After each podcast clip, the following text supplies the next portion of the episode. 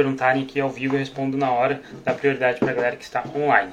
Vamos lá então. Uh, me perguntaram aqui: o que acha da divisão ABC, peito, ombro, tríceps, costas, trapézio, bíceps e pernas, né? Então o A seria uh, exercícios de empurrar, então peito, ombro e tríceps.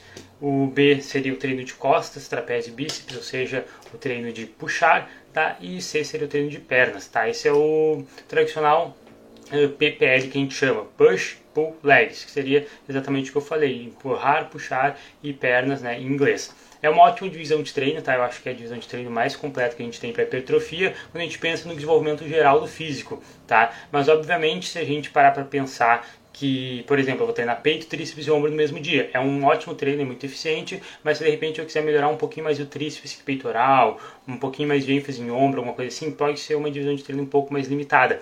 Então, pensando em correção de pontos fracos, a não ser que seu ponto fraco seja pernas, que você treine ela sozinha, provavelmente não é a melhor divisão de treino, mas para um desenvolvimento geral do físico de fato, sabe? Pensando uh, se você é totalmente proporcional, digamos assim, tá no mesmo desenvolvimento, mesmo nível de desenvolvimento em todas as musculaturas, eu acho que é uma ótima divisão de treino, tá? Para homens, obviamente, para mulheres eu não acho interessante. Mulheres precisariam daí treinar um dia superiores, um dia inferiores, tá? Dessa maneira elas conseguiriam ter um bom equilíbrio também. Talvez até mesmo treinar menos superiores, caso não seja o objetivo da mulher ou alguma coisa assim, tá?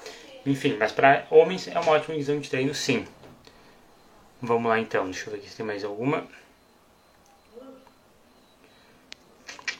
Tinha me perguntado alguma coisa aqui sobre agachamento que eu achei interessante. Ó. Essa pergunta é bacana. Vamos lá. Qual a diferença de fazer agachamento curto ou até embaixo, pensando na hipertrofia? Uh, o que, que acontece? Tá? Agachamento curto seria então um agachamento onde provavelmente a gente não chega a 90 graus, então seria próximo dos 90, sabe? Antes de descer mais com o joelho, digamos assim, tá? E o agachamento co completo até embaixo seria aquele agachamento que passa dos 90 graus, tá? Qual que é a principal diferença? É a amplitude de movimento de fato. Quando a gente faz um exercício com maior amplitude, né, a gente desce mais ou a gente sobe mais, enfim, dependendo do exercício, né? Mas aqui no caso do agachamento, quando a gente desce, realmente tudo que a gente consegue, de acordo, obviamente, né, com a nossa mobilidade, alongamento, cada pessoa consegue descer na sua amplitude. A gente tem realmente maior recrutamento muscular, tá? Então a gente tem uh, mais ganho de hipertrofia se para pensar, principalmente em glúteos e talvez um pouquinho de posterior de coxa. Apesar de que o agachamento ele vai recrutar posterior de coxa caso tu desça bastante, não é de uma forma tão significativa, tá? Mas o glúteo sim. O glúteo ele tem maior ativação dele realmente quando tu está lá embaixo no agachamento.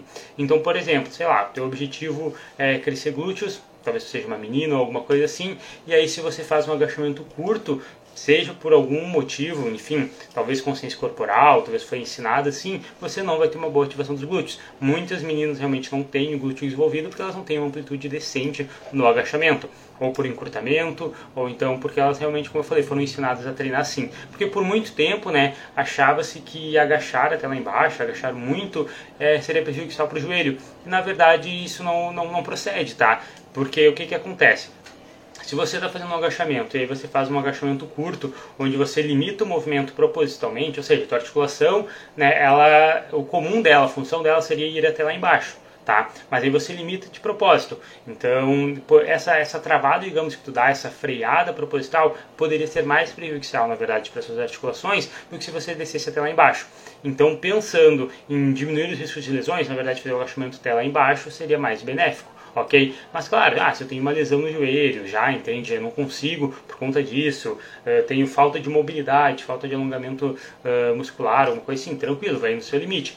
Mas você sempre vai tentar trabalhar de alguma forma, tá, para que você consiga fazer o agachamento completo que dessa maneira, além de conseguir recrutar mais as coxas, também vai recrutar mais glúteo. Então vai ser muito, muito interessante, tá? Se o teu objetivo for o desenvolvimento de membros inferiores. Então essa, digamos que seria a principal diferença quando a gente fala de agachamento mais curto e agachamento completo para hipertrofia, tá?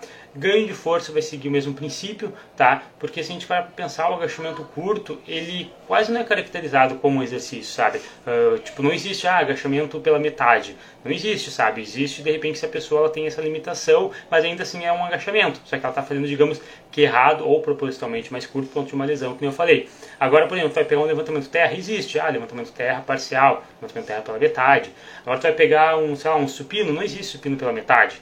Entende? Não existe, sei lá, tríceps corda pela metade, porque esses exercícios são feitos para realmente né, ter uma, uh, toda a amplitude de movimento da articulação, até por conta de poder dessa maneira ativar mais a musculatura. Como eu estava falando, imagina se você faz agachamento curto, você não recruta glúteo. Entende? Uma vez eu vi até uma, uma mulher na academia uh, falando, fazendo agachamento curto, e aí, segundo ela, tipo, ela tinha um shape bem bacana, sabe? Eu acho que ela até era hormonizada, e aí ela falando que agachava pela metade, digamos assim, não agachava completo, porque ela não queria desenvolver glúteo, porque o glúteo dela já era muito superior, por exemplo, ao quadríceps. Então, né, nesse caso específico, poderia ser interessante para ela. Ainda assim, não vejo benefício, poderia prejudicar um pouco, sabe, uh, os joelhos, as, uh, o quadril, etc. É muito mais fácil, ela quer crescer mais coxa, fazer mais isolado, tipo, mais extensora, mais flexora, alguma coisa assim assim. Mas enfim, né, são estratégias que poderiam ser bem-vindas também. Fala galera que chegou agora. Eu lembro que falava na academia que descer muito no agachamento machucava a lombar. É, mesmo, o mesmo princípio, né? Se, se, eu estiver saudável, não, não, iria prejudicar. Até se você está saudável e não desce tanto, aí sim poderia prejudicar por essa travada que tu dá, sabe? Então isso é, isso é um pouco relativo, mas se for realmente uma pessoa saudável, tiver as articulações em dia, uma boa mobilidade, fazer o ampli, com amplitude de movimento completo, ou seja, descer lá embaixo no agachamento menos uh, agressivo para as articulações do que travar o movimento pela metade. A mesma coisa em qualquer outro exercício, tá galera? Qualquer outro exercício que for fazer parcial, provavelmente o risco de lesão também vai ser maior porque é muito difícil para a gente segurar, digamos, o tranco ali na, naquele movimento curto, sabe? Claro que uh, a gente também não pode largar o peso, sabe? Tipo, ah, a gente está descendo, tipo, despenca o peso. Também não, não despenca o corpo, né? Mas igual, tipo, isso que, que as pessoas fazem de cortar o movimento de forma proposital pode ser bem prejudicial, sim, para as articulações. Vamos ver aqui. Deixa eu ver aqui. Ó, essa pergunta aqui é bacana também. Uh, o que, que eu faço quando eu tenho dificuldade em desenvolver algo? Acredito que seja, a pessoa esteja perguntando né, se ela tem dificuldade em desenvolver um grupamento muscular em específico, o que, que ela deve fazer. Primeiro ponto, tá? Eu até falei isso no post de hoje. A pessoa, uh, se você quer desenvolver uma musculatura em específico, você precisa treinar ela no mínimo duas vezes na semana, tá? A literatura científica nos mostrou que é muito mais uh, uma, consegue ter muito mais superioridade treinar a, o mesmo músculo mais vezes na semana, né, em questão de hipertrofia, do que só uma vez. Então esse é o primeiro ponto, tá? A frequência de treino tem que estar em dia, por exemplo, duas vezes na semana, três vezes na semana, quatro vezes na semana, como você preferir, mas no mínimo duas, tá? Tá treinando já a musculatura pelo menos duas vezes na semana? Show de bola. Agora então a gente tem que adequar o volume. Então o que, que eu quero dizer com adequar, adequar o volume? Por exemplo, eu quero desenvolver bíceps sei lá, e meu, tri, meu tríceps é muito forte, meu tríceps é mais desenvolvido, eu quero desenvolver bíceps. Exemplo, tá? Aí tu vai lá e começa a analisar o teu treino. Aí você repara que para tríceps você está fazendo, sei lá, 16 séries na semana, por exemplo. Tá? Quatro exercícios de, de quatro séries para tríceps. E para bíceps você está fazendo os mesmos quatro exercícios para quatro séries, eh, quatro séries em quatro exercícios, tá? Então, se a gente para pensar, o volume está equalizado, é 16 de bíceps e 16 de tríceps, tá? Então, se você quer melhorar o bíceps, porque o tríceps está muito grande, talvez seja interessante fazer o quê? Aumentar um pouquinho de bíceps e diminuir um pouquinho de tríceps. Então, por exemplo, vai o tríceps para 14 séries e o bíceps para 18, entende? Algo em torno disso. Uh, claro que a gente teria que contabilizar também o volume né, que você faz em supinos, remadas, puxadas para esse grupamento muscular. Mas foi só um exemplo, tá?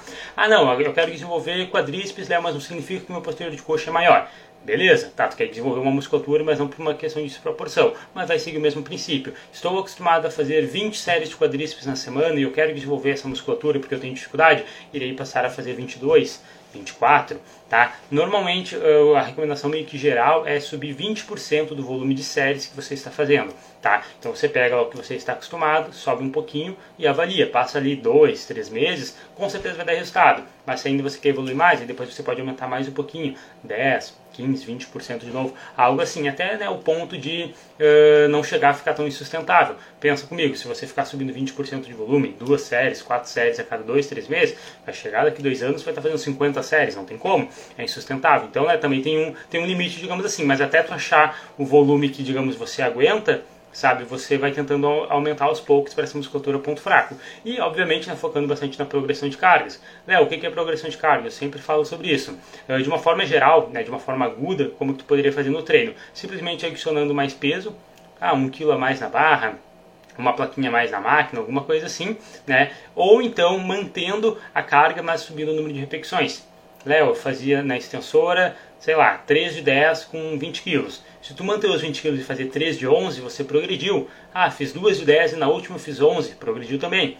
Ou então você manteve as 10, ou talvez até desceu um pouquinho as repetições, 9, 8 repetições, mas colocou 25 quilos, 30 quilos, também pode ser caracterizado como uma progressão, tá? Normalmente você vai dar um passo para trás quando você vai progredir a carga para depois, digamos que dois para frente. Como assim? Uh, nesse exemplo da extensora que eu falei, tá? 3 de 10 com 20 quilos. Quero progredir a carga, Léo. Se eu colocar 25 quilos, eu acabo fazendo 3 de 8. Ou seja, eu diminuo o número de repetições para aumentar a quilagem. Vale a pena? Vale a pena. Por quê? Porque depois de algumas semanas, esse 3 de 8 com 25 quilos vai virar 3 de 10. E aí quando virar 3 de 10, você pode aumentar de novo, por exemplo, para 30 quilos e voltar para 3 de 8. Ou então tu pode fazer diferente, como eu prefiro fazer, que é tu tá 3 de 10 com 25 quilos, por exemplo, fica ali até tu conseguir fazer 3 de 12. Conseguiu fazer 3 de 12, aí tu aumenta a carga e tu vai voltar para 3 de 10. Algo assim, mas no, no, geral vai dar na mesma, digamos assim. Mas o que, que eu estou querendo dizer? É, essa essa, digamos, técnica, essa estratégia é, chamada 2 por 2 é muito boa, que é o seguinte, se você fica duas semanas né, uh, conseguindo fazer com a mesma carga, as mesmas repetições, tá conseguindo fazer aquele, aquele, aquele treino que você está fazendo, você pode aumentar mais 2 kg ou mais 2 repetições. É mais ou menos assim que seria interessante, sabe? Então, estou fazendo 3 de 10 há duas semanas na extensora, opa, vou colocar mais 2 quilos, vou tentar fazer mais duas repetições. Muito bacana quando começa a, a, a abordar, digamos assim, o teu treinamento, sabe? Consegue, eh, consegue mudar bastante a tua perspectiva sobre progressão de cargas. Eu, eu ultimamente, não, não tenho feito exatamente dessa maneira, é muito mais feeling, sabe? Quanto é mais avançado, isso não se torna exatamente uma regra, mas simplesmente se é iniciante, intermediário, ou também se você é avançado, mas não está acostumado a progredir as cargas, essa regrinha, digamos, de 2 por 2 funciona muito bem, é muito, muito interessante. Realmente faz bastante diferença no treino tá? Vamos lá. Galera que chegou agora, mandem as dúvidas aqui embaixo, tá? Quem tiver alguma dúvida, manda ali no pontinho de interrogação, que aí eu coloco aqui e aparece na tela. Então, aí fica mais legal da galera eh, chegar e ver do que, que eu tô falando, tá? Vamos lá. Tem aqui uma outra pergunta que não é sobre treino para hipertrofia, mas vamos responder, né? Porque a live vai ficar salva e depois, se esse mano aí quiser consultar a minha resposta, uh, quantos grama quilo de fibra é recomendado consumir na dieta? A fibra, galera, ao contrário de proteínas, gorduras, de repente carboidratos, apesar de eu não, não contar carboidratos por grama quilo, mas algumas pessoas gostam, uh, não é contada por grama quilo. Tá? As fibras elas são calculadas através do número de calorias que você ingere no dia. Tá? Então, por exemplo, se eu ingiro 3 mil, se eu consumo é 3 mil calorias no dia, eu vou comer entre 10 a 15 gramas de fibras a cada mil calorias. Então, se é 3 mil calorias, eu vou poder ingerir, por exemplo, 30, 30 gramas de fibras, considerando, por exemplo, 10 gramas de fibra a cada mil calorias, ou até mesmo poderia ingerir 45 gramas de fibras. 15 gramas de fibras a cada mil calorias. Ou meio termo, 12 gramas de fibra a cada mil calorias. Enfim, tu tem essa margem para brincar entre 10 a 15. O que, que eu recomendo? período de cutting, período né, de emagrecimento, período de gordura corporal, já que tua saciedade é menor, porque você está em déficit calórico, você pode utilizar uh, mais próximo de 15 gramas a cada mil calorias. Caso você esteja em booking, né, que você está comendo bastante e você não quer ter muita saciedade exatamente, né, por isso que a gente já, já utiliza uh, alimentos não integrais e tal, aí você pode ficar mais próximo de 10 gramas de fibra a cada mil calorias, tá? E é muito interessante.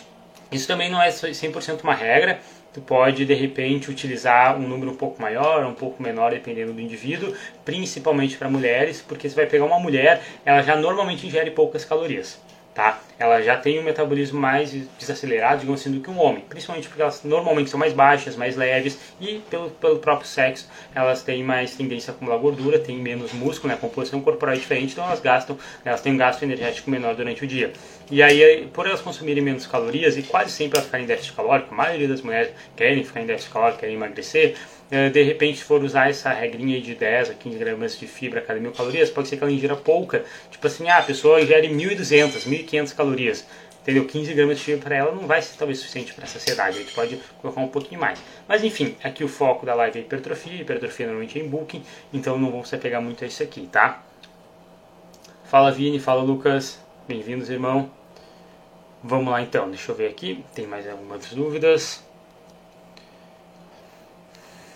Pergunta interessante aqui também, parecida com aquela do agachamento que eu respondi há pouco tempo atrás. Qual é o mais eficiente para a hipertrofia do peito? Supino com barra ou supino com halteres? Então, primeira coisa, tá? É, é, quase impossível a gente conseguir mensurar qual exercício de fato é mais uh, eficiente para hipertrofia, quando a gente compara dois exercícios, tá? Porque assim, uma coisa é comparar o seguinte, ah, Léo, qual exercício é mais eficiente para hipertrofia da lateral de ombro? Elevação lateral ou elevação frontal? Pô, nesse caso é óbvio, elevação lateral. Agora, quando tu pega né, e tenta comparar dois exercícios para o mesmo grupamento muscular, para a mesma região, digamos assim, se torna mais difícil. Ah, qual que é melhor, Léo, para ombro? Elevação lateral com halteres ou elevação lateral no cabo? Não tem como saber, não tem como mensurar, entende? Então, no caso do peitoral, supino com barro, supino com halteres, é a mesma coisa, é o mesmo movimento, só que com algumas particularidades diferentes. Quais são essas particularidades?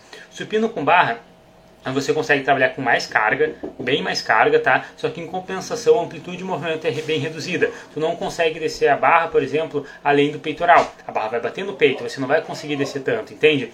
Então, uh, por conta disso, da amplitude de movimento ser, ser menor, você consegue compensar colocando mais carga. Agora o supino com halteres é diferente. O supino com halteres, né, ele é um exercício que você tem maior amplitude de movimento, tanto na descida, né, você consegue descer mais supino com barra, o supino com halteres, você consegue também uh, contrair um pouco mais o peitoral lá em cima. A amplitude de movimento, então, é maior. Em compensação, por conta disso, como esforço, entre aspas, seria maior, você reduz também um pouco a carga, tá? Só que, claro, tem também algumas outras particularidades. Por exemplo, supino com halteres é mais confortável para a maioria das pessoas, principalmente para articulação. Né? A pessoa normalmente uh, também se ela chegar até a falha no movimento, ela consegue largar os halteres, é mais seguro, entende? Não é tão tão grande o risco de lesão e com barra já é maior. Só que com barra a gente realmente tem uma compensação de carga mais alta muito muito maior, que talvez valha a pena fazer ainda assim. Então assim, uh, para concluir, não tem melhor exercício, né? Qual que é mais eficiente para hipertrofia? Não, não existe. Como a gente mensurar isso, pelo menos no momento a gente não tem. Eu acredito que esse esse achado na literatura. É, talvez a gente tenha alguma coisa sobre ativação muscular ou algo assim, que eu acredito que supino com halteres tem maior ativação muscular uh, para peitoral, mas ainda assim isso não classifica exatamente como um exercício mais eficiente para hipertrofia. Porque, por exemplo, supino com barra a gente normalmente tem mais progressão de cargas, a gente trabalha com mais cargas, então vê, é um pouco relativo, tá? Mas no geral, o que, que eu recomendo? Um não exclui o outro, então você deve e pode utilizar os dois. Entendeu? No primeiro treino da semana eu utilizo normalmente supino reto com barra, e aí eu coloco bastante carga tá? Porque no começo da semana eu gosto de trabalhar mais exercício de força, né? Eu gosto de treinar mais essa aptidão. E aí com halteres eu gosto de trabalhar no final da semana, que aí como é um exercício tem maior amplitude de movimento, eu faço um pouquinho mais de repetições, entende? Um pouco mais, não, não necessariamente leve, mas um pouco menos pesado. Então você pode e deve utilizar os dois na sua rotina, tá? Não precisa necessariamente uh, usar apenas um.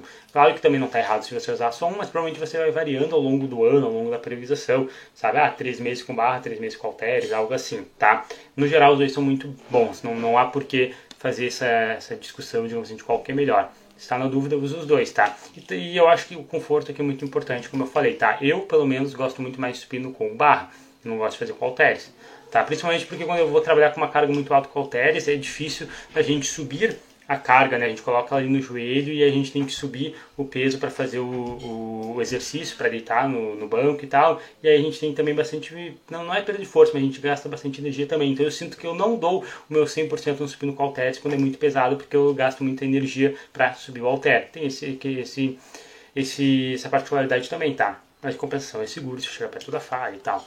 Enfim, viu? São exercícios diferentes. Fala Elis, beleza? Como é que está?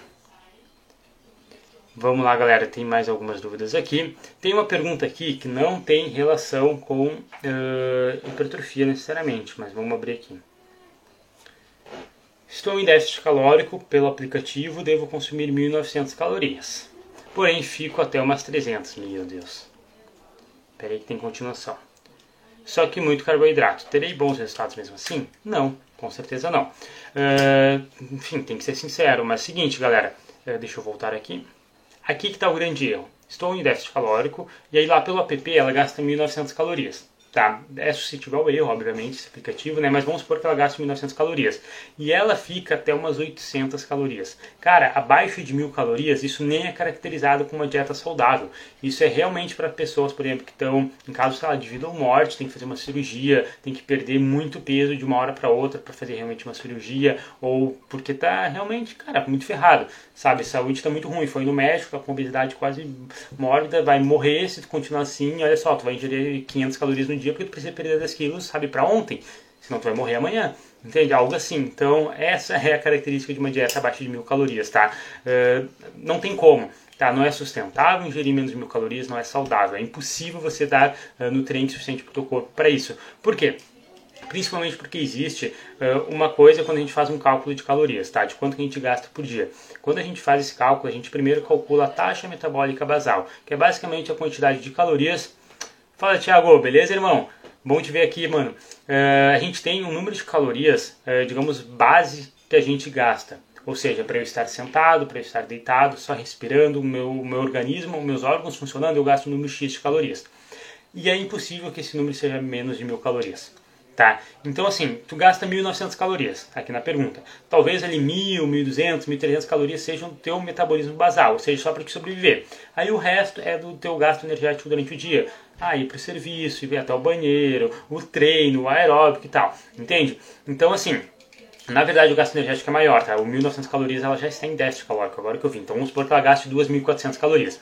Então o que, que eu estou querendo dizer? Uh, 800 calorias com certeza é um número mais baixo do que você precisa para sobreviver sem fazer nada, apenas ficar deitado na cama, nem comer, nem no banheiro, nada. Então como é que você vai sustentar o seu corpo, você vai ter resultados ingerindo menos do que seu corpo necessita para sobrevivência. Entende? Então, é, agora que eu, que eu reparei que ela tá em. Ela falou 1.900 calorias em déficit calórico, então com certeza ela, ela gasta no mínimo 2.400 calorias por dia. Algo assim, tá? Uh, então, imagina, 800 calorias é tipo 30, 30%, 35%, né, 33% mais precisamente, provavelmente do que, ela, do que ela gasta no dia. É insustentável, isso não é saudável e com certeza não vai ter resultados tá? satisfatórios. Aqui ainda ela complementa com o seguinte, uh, só que ela come, eh, essas 800 calorias que ela ingere é de muito carboidrato. Então aí já tem outro problema, sabe? Porque a gente precisa de um mínimo de proteína para também ter uma boa manutenção de massa muscular, manter né, o organismo funcionando, gorduras também. E os carboidratos, apesar de serem muito importantes, digamos que eles são os menos essenciais comparando aos outros macros, né? Que é, carbo, que é proteína e gordura, para a questão de saúde. Então, pô, a pessoa está ingerindo 800 calorias. Independente de como ela vai ingerir essas 800 calorias, ela não é saudável. E ainda está ingerindo só de carboidrato e não está ingerindo de proteína e gordura, cara, aí vai dar muito, muito problema. Muito, muito prejudicial mesmo, tá? Essa menina que me fez essa pergunta aqui, ela não está na live, mas eu vou mandar para ela depois no direct, tipo assim, um alerta, cara, acorda, porque senão tu vai morrer. não, porque ele não vai morrer, mas com certeza vai embora toda a massa muscular, sabe? Uh, vai embora todo o resultado que ela tem tentado conquistar de repente na academia. Ela com certeza não tem energia para o treino, o treino deve sair muito, muito ruim, entende? O desempenho dela realmente deve ser muito ruim. Ela vai ficar provavelmente flácida se ela continuar assim. Ela deve estar se sentindo muito, muito ruim assim no dia a dia dela, entende? Questão de mau humor, disposição, concentração, qualquer coisa, tá? Porque isso realmente não é saudável principalmente a longo prazo, tá? Então fica o alerta aí e eu espero profundamente que na verdade seja um erro, entendeu? Tipo assim, ah não, eu estimei errado minhas calorias, sabe? Tipo, ah, registrei lá errado no aplicativo, algo assim. Mas, poxa, até 800 calorias não tem como, tá? Nem era exatamente o tema da live, ó, mas deu aí uma boa, um bom conteúdo. Uh, deixa eu ver aqui. Essa pergunta aqui também é interessante, até quanto é, uma mulher consegue crescer, né, tem um desenvolvimento muscular relevante. É, é, essa pergunta que eu respondi no meu canal do Telegram, tá? Então, na verdade, eu não vou dar resposta aqui. Quem tiver interesse é só ir no link da bio e acessar ali o meu Telegram, que eu gravei um áudio bem bacana sobre esse assunto, tá? Mas, no geral, não existe necessariamente uma, uma maneira... Uh, mensurável de calcular até quanto uma mulher cresce, mas com certeza ela não vai crescer ao ponto de ficar masculinizada, masculinizada, né, com braços extremamente grandes ou algo assim, principalmente de forma natural, né? Não tem como. Mas ainda assim ela deve treinar braços por uma questão de autonomia, independência, fortalecer também uh, os treinos inferiores e tal. Tudo isso eu expliquei lá no canal do Telegram, beleza? Pessoal, seguinte, não tem mais dúvidas aqui. Foi isso que a galera me mandou na caixinha de perguntas. Quem tiver alguma dúvida, me manda aqui embaixo rapidinho. Bora lá. Quem tiver alguma coisa sobre treino, sobre. pode ser sobre dieta também, mas relacionado à hipertrofia.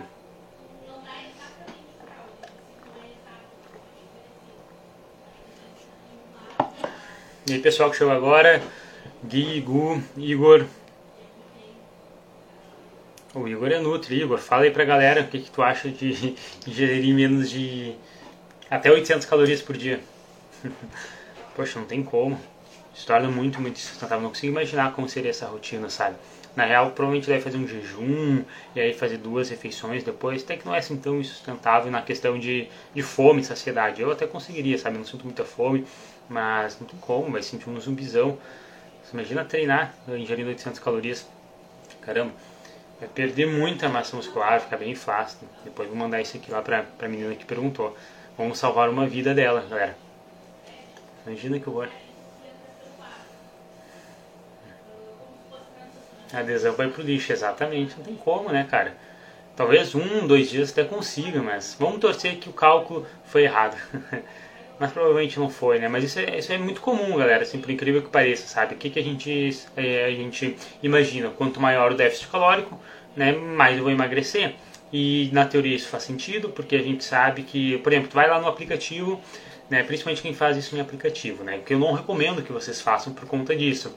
É, vai pedir o teu objetivo e vai perguntar, ah, você quer perder quantos quilos? Ah, 10 quilos. Em quanto tempo você quer perder 10 quilos? Aí a pessoa coloca tipo assim, um mês. Aí vai criar um déficit calórico gigante para te perder esse peso, mas não vai ser um peso saudável, não vai ser de gordura. A gente tem um limite, de gordura que você consegue perder por dia, perder por semana. Uh, o Igor deve, deve não, com certeza, né, conhece o Felipe Almeida, que é um Nutri. Eu vi um dia desse, um dia desse não, faz muito tempo na real, né, um podcast ele falando de um estudo que eu não achei esse estudo, eu quero achar, né, eu não sei o nome dele porque eu quero até fazer um post sobre, mas o que, que era esse estudo? Era tipo assim, eles pegaram pessoas e deram o mínimo possível de ingestão calórica para elas, tipo assim, era 300 calorias, 400 calorias que elas ingeriam por dia. E, fazia, e avaliaram quanto de gordura ela conseguiria perder em uma semana. E essa pessoa, foi em uma semana ou três dias, não lembro exatamente, foi um curto espaço de tempo. E essa pessoa, além de estar ingerindo tipo 300, 400 calorias só tipo para sobreviver mesmo assim, e beber água, obviamente, ela ainda passava cerca de 8 ou 9 horas caminhando. Então era tipo assim, era um nível uh, excessivo, sabe, muito radical de exercício com um nível muito radical também de dieta, para avaliar. E o que, que eles encontraram? Que essa pessoa, essas pessoas perderam tipo algo em torno de 3 a 4 quilos, sendo que desses 3 a 4 quilos foi só 1 quilo ou 1,5 kg de gordura de fato. Entende? Então, mesmo um déficit calórico extremamente alto, ainda assim, é, o peso que você vai perder, com certeza metade não é gordura, sabe? Com certeza, é sempre assim, é algo em torno de 10, talvez 50% né, de gordura de fato do que você perde na balança. Então tem que, tem que tomar muito cuidado com isso, tá? E esses aplicativos não estão nem aí para isso. Essas dietas da moda não estão nem aí para isso, elas querem que você perca peso. Mas, sério, confia em mim, perder peso não vai significar que você vai estar melhor quando você olhar no espelho. Enfim, nem era esse aqui né, o tema da live, mas ficou aí já a dica. Pessoal, seguinte, já, já deu aqui 30 minutinhos de live, a live de hoje vai ser curta mesmo, perguntas e respostas, é assim mesmo, consegui responder todo mundo que mandou dúvidas. Então, vou encerrar a live por aqui, valeu a galera que ficou aí até o final. Beleza? Muito obrigado aí todo mundo. Uh, vou deixar a live salva e aí quem tiver interesse para revisar ou então quiser mandar para um amigo também, achou uma pergunta interessante aqui, fica à vontade. Beleza, galera? É isso aí, valeu. Boa noite para todo mundo. É nóis!